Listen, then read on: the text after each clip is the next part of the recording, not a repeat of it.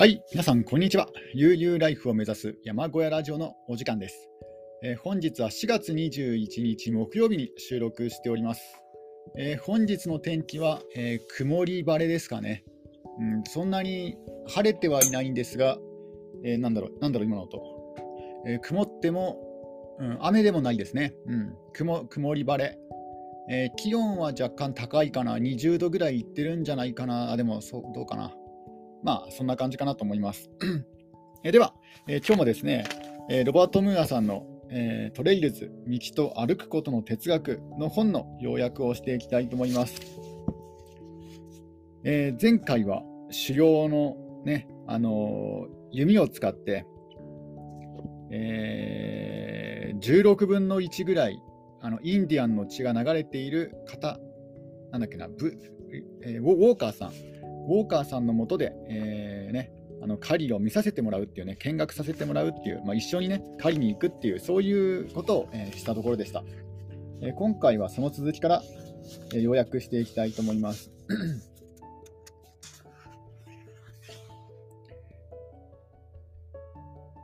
えっと、まずですね、あの木に、木に引っ掛けるような椅子というものがあるんですね。あの折りたたみ椅子と、えーアイゼンを合体させたような椅子、ツリースタンドっていうんですけども、えーそういうなんか特殊な椅子があるようなんですよ。ちょっと検索しますね。えーツリースタンド、ツリースタンド、椅子、あ、資料でいいか。ツリースタンド。えー、あ、ありましたね。アマゾンで5万円ほどで買えます。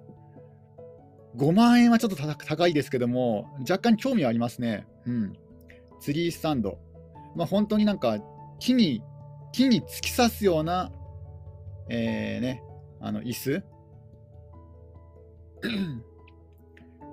あ、これ面白そうだな。なんか後でちょっとツイッターかなんかでね、アップしようかなと思います。でもちょっと5万円は高いですね。4万一応、一応現在の価格4万7800円ですけども、さすがに高すぎます。これでね、これで4万7800円は高すぎますね。うん、まあ、ひょっとしてね、あの安全とか考えていろいろこう、なんかね、あのそういうそれなりの基準に適したものなのかもしれないですけども、ちょっと高いな。うん。10分の1ぐらいだったら買ったかもしれないですけども、まあ、木に、木の上で滞在できる椅子ですね。簡単に言うと。えーあの山林の所有者は、山林の所有者とか、あとは狩猟をね、ハンティングを趣味にされている方は、あると便利かもしれません。えで、えそのツリースタンドに、えの乗って、あの鹿が、鶏がなんか今叫びましたね。うんえーで、えーツリースタンドに乗って鹿が来るのを、えー待ちました。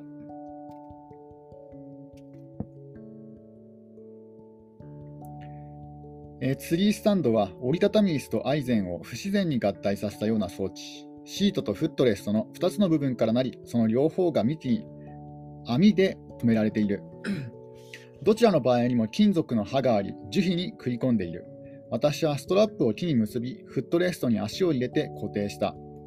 ウォーカーの指示に従って、このウォーカーさんというのいうのがあの狩猟の方ですね。プロの狩猟家の方です。ウォーカーさんの指示に従って、私、まあ、このロバート・ムーアさんですね、この本の著書の、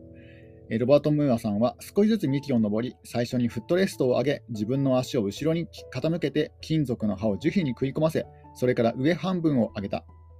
まあ、要はあの、ね、あの木の上で使える椅子をね、組み立て組み立てたというか、設置したっていうことです。え目指す高さに達すると、ツリースタンドの2つのパーツを幹にしっかりと固定し、シートを開いてストラップを結びつけた。それが終わる頃には、ウォーカーさんはすでに地上30メートルほどのところに腰掛け、腰掛けていた。えー日はゆっくりと過ぎていった。空気は冷たかった。それでも鹿は現れなかった。狩猟は主に退屈との戦いだった。あまりに長く森を見つめすぎて、丸太が鹿に見え始めた。どんぐりが落ちた音を鹿が枝を踏んでいるのかと勘違いした。ウォーカーさんは顔を突き出して前を見据えながらじっと座っていた。枝が枝が落ちるとその音の方向を見つめ、しばらくするとウォーカーさんはブナの葉を地面に振り落として風を確認した。それから彼は携帯電話を取り出し、メールをし始めた。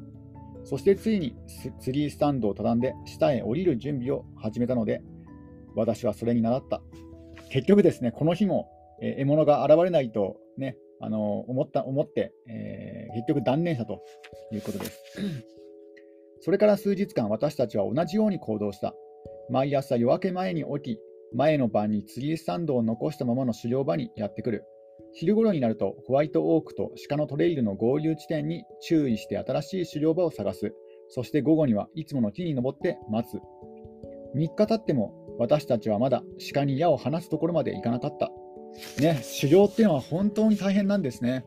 よくなんかウーバーイーツで、ね、あのー、配達のベルが鳴らない、ブザーが鳴らないんで、そういうのを待ってることをね、あの地蔵と言いますけども、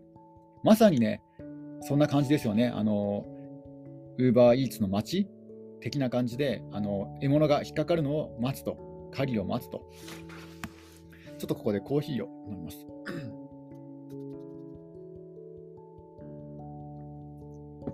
実はですね、自分もあの先日初めて UberEats にチャレンジしたんですよ。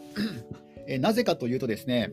あの以前から UberEats の登録は済ませていたんですね。でそこから、ね、何もせずに、というか自分の住んでいる近辺には Uber がやってませんので、とりあえず登録だけ済ませて、あのあと放置していたんですね。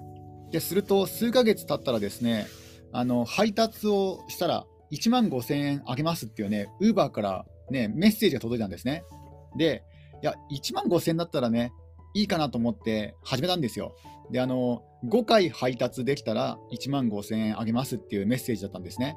で、5回くらいだったらね、あの半日ぐらいで配達できるかなと思ったんですよ。ところが、あ一応その配達場所はもう決められてるんですね。あらかじめもう、あのこの地域、この地域、この地域っていう感じで、この地域で、これらの地域で配達を開始したら、5件配達が完了したら、1万5000円ね、ボーナスあげますっていうメッセージだったんですけども、えー、いざ、いざね、やってみたんですよ。しかもお昼の時間に。えー、午後1時から午後2時までやりました、えー、ひたすら駅前を自転車でサイクリングしました。えー、1回もブザーが鳴らなかったです。つまり時給0円でした。そのぐらいね、あの地方の、地方は来ないです、ウーバーが。まあ、たまたまね、あの平日でちょうど行楽シーズンだったってこともあるかもしれないんですけども、ね、晴れの日で、もうそれでもう挫折しましたね、ウーバーイーツは。もう本当、狩猟ですよね。狩猟とウーバーは同じですよね。あのま、ウーバーの方が引っかかるんじゃないかなと思います。あの狩猟の方はもう相手が人間じゃなくて相手が動物なので、本当にね、行動が読みにくいってところがありますよね。まあ、そういうことがあったんですね。もうね、まあちょっと1万5000円の金額にね、釣られてしまいました。今思ったらね、まあでも、釣られてもね、やってみないとわからないから、そういうことは。だから、まあ、やってみただけでよかったんじゃないかなと思います。うん。ちょっとドリンクを飲みます。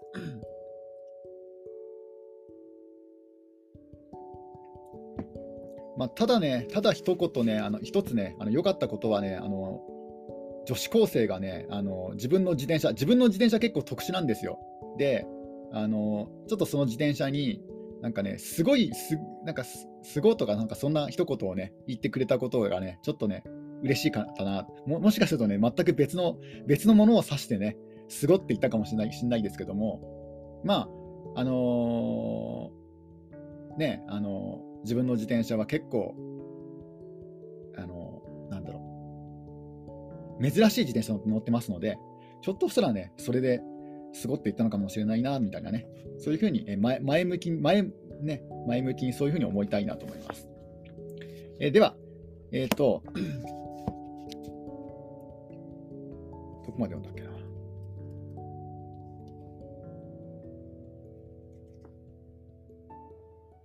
えー、3日経っても私たちはまだ鹿に矢を放つところまで行かなかった。鹿は何を考えているのだろうかと、えー、ウォーカーさんに尋ねた。えー、基本的には食べること、寝ること、セックスだろう。ね、そういうふうに、えー、ウォーカーさんが言ったとき、森林局が管理する道路の40メートルほど先にオスの鹿が1頭飛び出してきた。鹿は私たちのトラックの方を向いたがじっと動かなかった。ウォーカーさんはドアに手を伸ばし、路上でチャンスがあればいるぞと言った。だが、ウォーカーさんは鹿の角を見た。2本の角は太く短い。それはいることが禁じ禁じられている若い鹿だった。ウォーカーさんはトラックをゆっくりと前に進ませ、写真を撮ろうとしたが、鹿は逃げてしまった。行ってしまった後、鹿のトレイルを調べると、他に3頭の鹿の跡があった。そのトレイルは、ウォーカーさんが、すぼまったところと呼ぶ月桂樹の林の狭い隙間に隙間を抜けていた。ほら、やられたよ、とウォーカーさんは言った。鹿たちは多分昼間に動いているんだ。それはすでに分かっていたことだった。ウォーカーさんは午後になると確実午後午後になると必ず鹿は満月で夜中に食事をしているから捕まえることが難しいんだと言っていたが、それでも毎朝毎朝夜明け前にロバート・ムーアさんをベッドから起こした。あの実際にですねあのウォーカーさん、あのこの前の、ね、ラジオで言ってたんですよね、この前か前前回か前々回のラジオでですね、あのウォーカーさん、ロバート・ムーアさんに、鹿はこの満月の季節は、満月満月の時期は、あの真夜中か、真夜中と昼間にね、行動するってね、言ってたんですよね。だから、そのちょうどね、その通りになったと。え次の日も私たちは明け方に起きた。日が高くなると、ウォーカーさんは軽く口笛を吹いて、私の注意を引いた。一頭のオジカが耕された畑の遠い方に現れた。クリーム色に近い茶色で、腹は白く、足は細かった。畑の旗に沿って草を食べながらこちらに近づいてきた。40メートルほどのところに来ると、ウォーカーさんは立ち上がって弓を取った。そこから計画通りに進んだ場合、ウォーカーさんは弓をつがえ、トリガーリリース、このトリガーリリースというのはですね、あの弓を引くための、まあ、道具なんですが、あの昔はね、一昔前は弓の弦をですね、鶴を自分の指でこう引いてね、打つ、まあ、いわゆる弓道のような感じで打ってましたけども、なんか最新の弓というのは、なんかあるんですよね、弦を引くための特別ななんか装置があって、なんかね、拳銃のピストルのこのトリガーのような感じ、ああいう道具がありまして、そのトリガーで引くんですね。トリガーリリースを装着し、流れるような動作で弓を引き、目いっぱい引いたままいる前に数秒間貯める、あーと声を上げて鹿を驚かせ動きを止める。それからゆっくりと背中の筋肉を収縮させ、そっとトリガーを引く。装置は弦を解放し、矢が静かに弓から放たれ、毎秒100メートルの速度で飛ぶ。それは鹿の肋骨の間に刺さり、矢尻が開いて臓器に6センチほどの血の穴を開ける。鹿は驚き、それから傷ついて森の中によろよろと入っていく。ウォーカーさんは追わず、腰を下ろして少なくとも1時間は待つ。傷を負った鹿は追われていると感じると何キロも死ぬまで歩き続けることがあるが、せかさなければ普通はいられたところから100メートル以内のところで横たわる。ウォーカーさんは血の跡をたどって鹿のところまで行くと、前足を切断し、胸骨の下に下に小さな切れ目を入れる。そしてその穴に指を1本入れ、破らないように慎重に胃を取り出す。鹿の胃は膨らみやすい。もし切れ目を深く入れすぎて胃を裂いてしまったら、プシュッと破けて鹿が食べたものを全身に浴びることになる。と、ウォーカーさんは私に注意した。指で切れ目を広げ、ナイフが動かせるようにし、ナイフを差し込んで尻尾まで開き、胸を開き、食道と気管を断ち、横隔膜の両側を切り、内臓は地面に出して鳥に食べさせる。鼻の隔壁に穴を開けた後、そこに牛の鼻輪のように棒を刺し、頭を上にしてトラックの後部に吊るす。えー、それからウォーカーさんは鹿を解体のための特殊な店まで運ぶ。数年前まで、えー、ウォーカーさんは夜中までかかって裏庭での鋭いノコギリを使って自分で解体していた。えなんかウォーカーさん娘、娘さんのですね、あの子供の時のね、あの娘さんのブランコにですね、鹿をぶら下げていたらしいですね。あの娘さんが小さかった頃。すごいですよね。子供用のブランコに鹿をね、ぶら下げていたと。えテンダーロインを切り取ってステーキにし、肩肉をひき肉にしてハンバーガーのパテにし、リブをバーベキューに使い、背中の肉はシチューにするだが、それにはそれには膨大な時間と労力がかかるため、ウォーカーさんはついに現代の便利さを頼るようになった。今では彼は鹿を特殊な食肉処理処理業者に持ち込む。そこでは背肉は捨てられる。仕事のためだからできるだけ手早くやるんだとウォーカーさんは言う。それに安くあげるためには好きにやらせないといけない。すでにウォーカーさんの家の冷凍庫には鹿が入っているから、その肉は娘や娘や近にあ娘や隣近所に配ることになる。で、これがあの計画通りにあのうまくいった場合、あのなんだ鹿を鹿を見つけて、鹿をね、うまくこういることができた場合は、このように、えー、進むと。だが、えー、実際には鹿が近づいてくると、ウォーカーさんは弓を下げてしまった。若すぎる。と、ウォーカーさんは小声で言った。え、ウォーカーさんは2本の指を頭の上に乗せ、それが前の日に出会った Y の字の角を持ったおじかであったことを示した。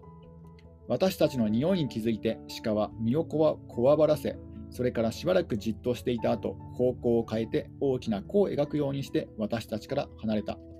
まあ、またしてもですね、鹿を発見したんですが、その鹿は若すぎて、まあ、逃がしたということなんですね。だから、このね、ちょっと残念でしたね、今回も。ちょっとドリンク、あのコーヒーを飲みます。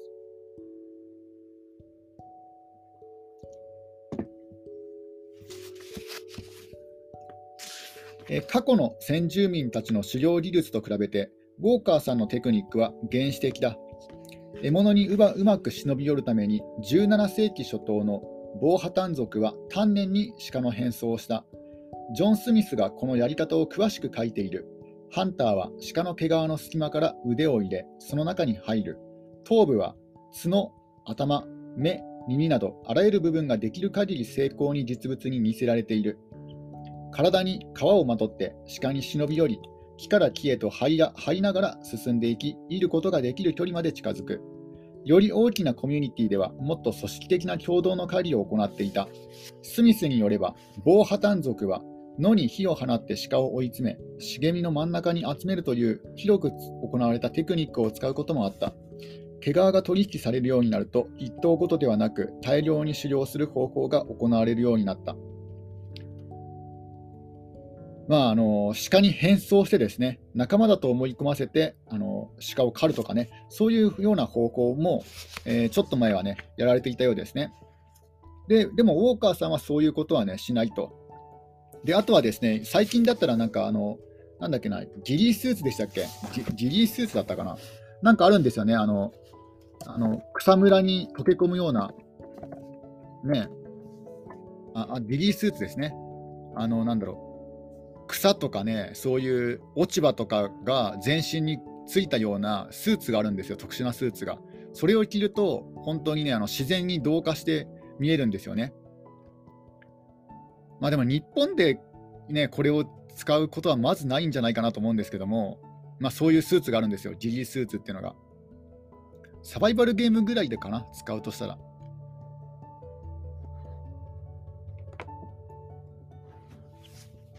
まあ、そういうものは使わずに、本当に普通のね、いわゆる多くの方がやイメージするような昔ながらの狩猟を使ってやってるところですね、あのウォーカーさんは。ちょっとドリンクを飲みます。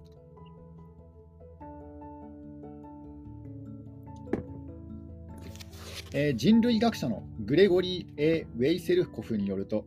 鹿はアメリカ東部森林地帯の部族にとって後進生終了後、最も重要な肉の供給源だった。え娯楽のための狩りは古代の帝国にも無数に存在したが、現在知られているスポーツとしての狩猟は過去1000年間にヨーロッパの王室によって整備されたものに過ぎない。鹿の肉はヨーロッパの貴族社会にとってもやはり最も重要な肉の供給源だったが、その理由は理由は異なっていた。鹿肉は地位の印であり、男らしさの象徴であり、勢力を誇示するためのものだった。えー、狩りをするというアイルランド語の動詞、えー、これがですね、フィフィアド・ハチェイン、フィアド・ハチェインかな？アイルランド語の動詞、狩りをする、フィアド・ハチェインは本来、鹿化するという意味だ。まあ、鹿になるっていう意味だ。英語のベンション、英語の英語のベニベニソンは、英語のベニソンは、もともと狩りで得た肉を意味していたが、今では鹿肉を意味する。狩りは宮廷の退屈しのぎのためのものだった。そのため、宮廷の歪んだ作法が狩りに持ち込まれたことは皮肉ではあるが、驚くべきことではなかった。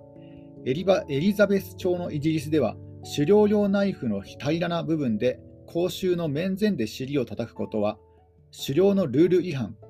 例えば、狩猟中に口にすることを禁じられたハリネズミなどの言葉を言うことなどに対する罰則として習慣化していた。イギリスの王族は馬に乗って狩りをし、セコや弓を持つ者、ラッパ種などが付き従った。フランスでは犬と馬に乗った騎手が追い詰めて殺すバルフォンス式狩猟が標準となった。それでもルイ15世のように大量に獲物を殺した王もいる。50年以上にわたる狩猟歴で、ルイ15世はおよそ1万頭のアカシカを殺したと言われている。王族の狩猟は新しい景観を作り出した。1066年、ウィリアム征服王はイングランドに侵入し、武力で王位を奪うと、広大な土地を王の所有林とする御領林化を行い、土地の所有者を大幅に変更させた。以前からの住民は土地に住み続けることが許されるが、動物の狩猟や罠での捕獲、牧畜、森林伐採は禁じられた。かなり厳しいですね。あの1066年のイギリス、えー、住民がですねあの森に住むことは許されていたが、ね、狩猟、捕獲、牧畜、森林伐採が禁じられたと。有名なイングランド南部の古い森林とヒースの原生林で、今もほぼそのまま残っているニューフォレストは、ウィリアムの命によって作られたものだ。最盛期には王家の所有する森林はイングランド全土の3分の1に及んだ。ただし、こうした森林保護は現在の環境保護論とは関係がない。アカシカやノロジカ、ダマジカといった大切な王の獲物を保護することが目的だった。ウィリアムの御領林化は、御領林法は、森林の生態系が安定していなければ、鹿のような大型の動物は繁栄できないことをよく理解していたことを示している。しかし、この制度が明文化しているのは、鹿の個体数の最大化であり、その保護者は同数同様の、えー、保護を受けることはなかった。えー、狼の捕獲には報奨金が与えられ、1200年代には狩猟によってグレートブリテングレートブリテン島南部から狼は姿を消した。まあ、要はですね、あのイギリスもえー、そういった森林伐採とか動物あ、えーね、あの勝手に動物を飼っちゃいけないっていうね、そういう厳しい罰則を、ね、与えるようになったんだけども、これは、えー、環境保護とは一切関係がないと。えー、鹿はですね、王が所有する大切な、ね、食料であり、生き物であるから、それをね、あの、勝手に取るなと。だから、えーと、そういうね、こういう厳しいね、掟をね、あのー、触れたということなんですね。掟を作ったとね、いうことなんですね。まあ、そういうことがあったようですね。えー、ウィリアムは王家の森での弓と矢の使用を禁じ、近隣のすべての大型犬の前足から爪を3本抜くように命じた。この醜悪な醜悪な処置は、犬が彼の鹿を追うことを防ぐための適法化と呼ばれ、木槌とのみで行われた。ね、あの、犬の前足から爪を抜くとそこまでして鹿をね、自分の所有する鹿をね、守るということなんですね。密猟者は手を切断され、目を潰され、あるいは命を奪われた。ね、勝手に、勝手にこうね、鹿を取ったものは、ひどいね、むごい刑にね、あったんですあったんですね。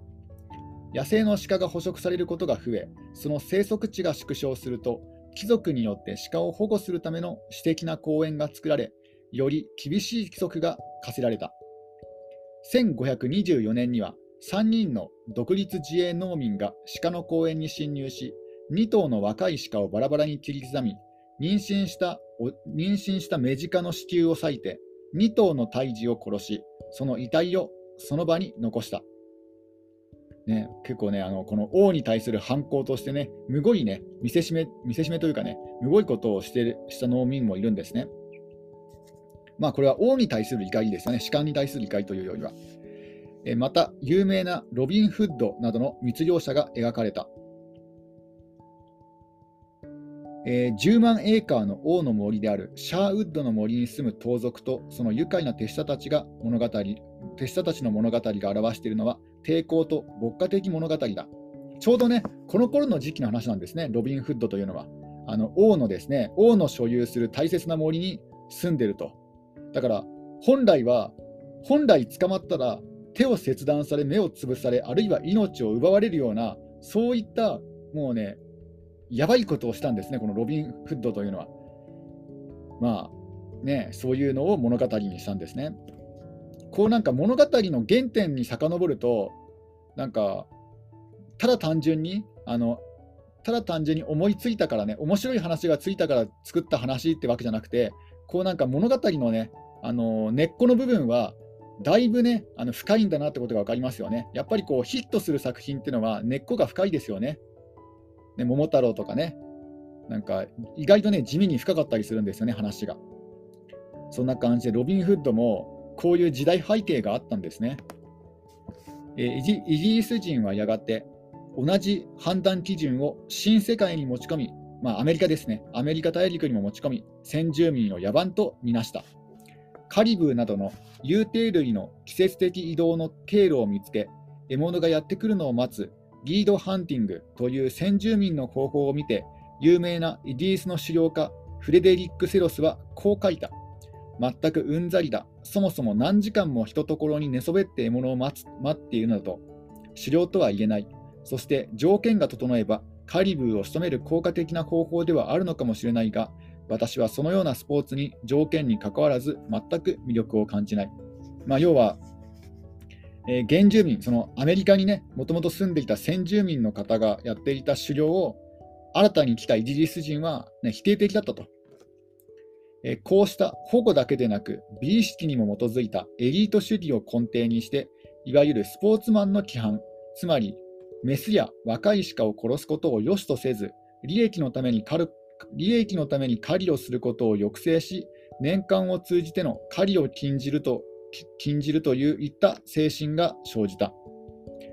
19世紀後半以降にはこうした価値観が主要化であり、環境保護主義者であったセオドア・ルーズベルトやマディソン・グラントによって法律化された。彼らはまた最初の国立公園や国立林の設立にも力を注いだ。同時にアメリカのスポーツ狩猟家たちはヨーロッパの狩猟家が貴族的であったのに対してそやで出木なアウトドア活動愛好家としての性格を強めていった。ちょっとここでドリンクを飲みます。